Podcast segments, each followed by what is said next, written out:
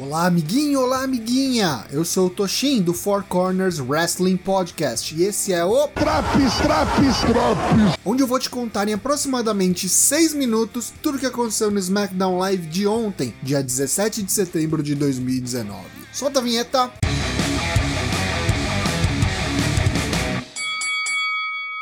O SmackDown começou com um combate de trios, The New Day contra FTRKO, composta de Randy Orton e The Revival, os novos campeões de tag do SmackDown Live. Rápido e equilibrado combate, Nada de especial, pois o melhor estaria por vir. Após Kofi conquistar a vitória com Trouble in Paradise em Scott Dawson, uma música familiar interrompe a comemoração. Brock Lesnar está de volta e desafia Kofi para um combate pelo WWE Championship no dia 4 de outubro, a sexta-feira de estreia do SmackDown na Fox.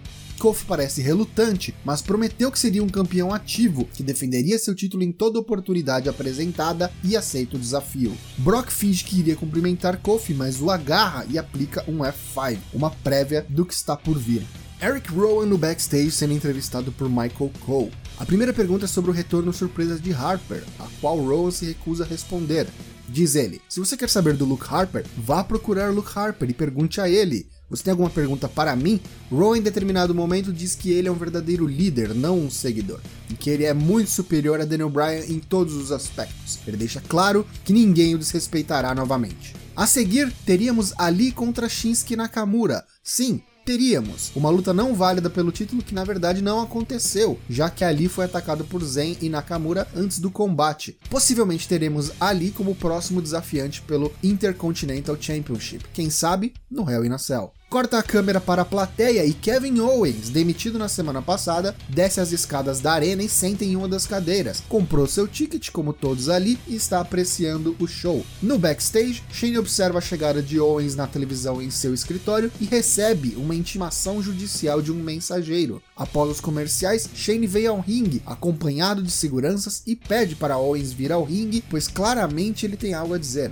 Shane revela que recebeu de Owens um processo judicial por rescisão trabalhista indevida, no valor de 25 milhões de dólares. Ele faz pouco no documento dizendo que o caso e as evidências de Owens contra ele são fracas. Owens rebate dizendo que as evidências não são fracas e ele tem sim um caso, e Shane sabe disso, especialmente porque Owens foi multado em 100 mil dólares quando agrediu um árbitro da WWE, que na ocasião era Elias, mas na semana passada, Owens era o árbitro da luta de Shane contra Gable pelo King of the Ring E mesmo Owens tendo um momento de clareza, engolindo seu orgulho e tentando ajudar Shane, pensando em sua família, ele não teve culpa da derrota de Shane, pois ele deu tap out. Após o combate, Shane atacou Owens. Então, árbitro especial convidado, ele colocou suas mãos num árbitro assim como Kevin. Shane então o demitiu no ar. Owens diz que ele agora só quer ferir Shane McMahon e que a melhor maneira de fazê-lo é mirar onde machuca de verdade, em sua carteira, e que nas pequenas linhas ali do documento que Shane não leu direito no pouco tempo que teve, Kevin diz que se vencer o processo ele poderá vir ao ringue e dar o troco em Shane, pois ele irá anunciar que ele está demitido.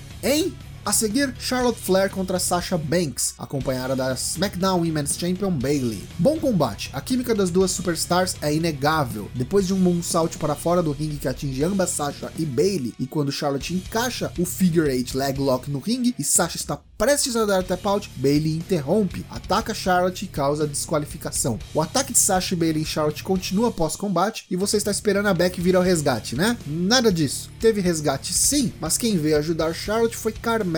E aí, grata surpresa ou decepção? Cerimônia de coroação do novo King of the Ring, Baron Corbin. Corbin diz que ele é o rei que o público não sabia que queria, mas que eles precisavam. Ele quer agradecer pessoalmente a uma pessoa e ela é o seu adversário da noite anterior Chad Gable. Gable vem ao ringue e após várias piadas de Corbin em relação à altura de Chad, ele perde a paciência, ataca Corbin e destrói todos os objetos do rei. O trono, o cetro, rasga o manto e por fim pisa e quebra a coroa. Possivelmente a field entre os superstars continuará e não precisaremos ver Corbin de fantasia de carnaval. Boas decisões WWE. Hora do famoso combate pausa para o banheiro, em que Heavy Machinery destruiu o B-Team, mais um aí que reviveu nesta semana. Destaque para Otis com o Nova Gear e cada vez mais over com a torcida. No segmento final, Daniel Bryan vem ao ringue para falar da traição de Eric Rowe e como ele o viu em pé de igualdade, diferente de todos. Mais do que isso, o viu como um amigo. Rowan vem ao ringue e descredita tudo que Bryan havia dito e que ele nunca o deixava falar, sempre estava atrás de Bryan e usava como uma marionete, mas que isso não se repetiria, ele não seria mais desrespeitado. Bryan diz que se Rowan se sente desrespeitado, por que ele não faz algo a respeito? Não há nada que ele possa fazer contra ele fisicamente que seja pior do que a destruição da amizade entre eles, e isso é culpa de Rowan. Harper ressurge e ataca Bryan pelas costas, e rapidamente é sobrepujado pelos dois brutamontes. Roman Reigns vem ao resgate e parece que será o herói da noite após escapar de Harper e aplicar um Superman Punch em Rowan, mas também não é páreo para a brutalidade dos ex-Bludgeon Brothers. Eles começam a desmontar as proteções do April, destruir a arena, tirar a proteção do chão ao lado do ringue, expondo o concreto, atacam os seguranças que vêm intervir e o caos se instaura. A mesa de comentaristas é destruída quando Daniel Bryan é posto através dela por ambos Rowan e Harper. Sobrou até pro Tom Phillips, que foi jogado longe, e Corey Graves e Byron Sexton completamente ignoraram o ataque ao comentarista principal do SmackDown. Teremos uma tag team match de Roman Reigns e Daniel Bryan contra Luke Harper e Eric Rowan no Hell in a Cell? O que você acha? E aí, gostou desse novo formato de análise? Mande no seu feedback, ele é muito importante para nós. Você pode ver todos os nossos episódios no nosso site fourcorners.com.br ou também no Spotify, Apple Podcasts, Podbean ou no seu agregador preferido assinando o nosso feed. Siga-nos nas redes sociais e nos vemos amanhã no primeiro Drops do NXT ao vivo na USA Network.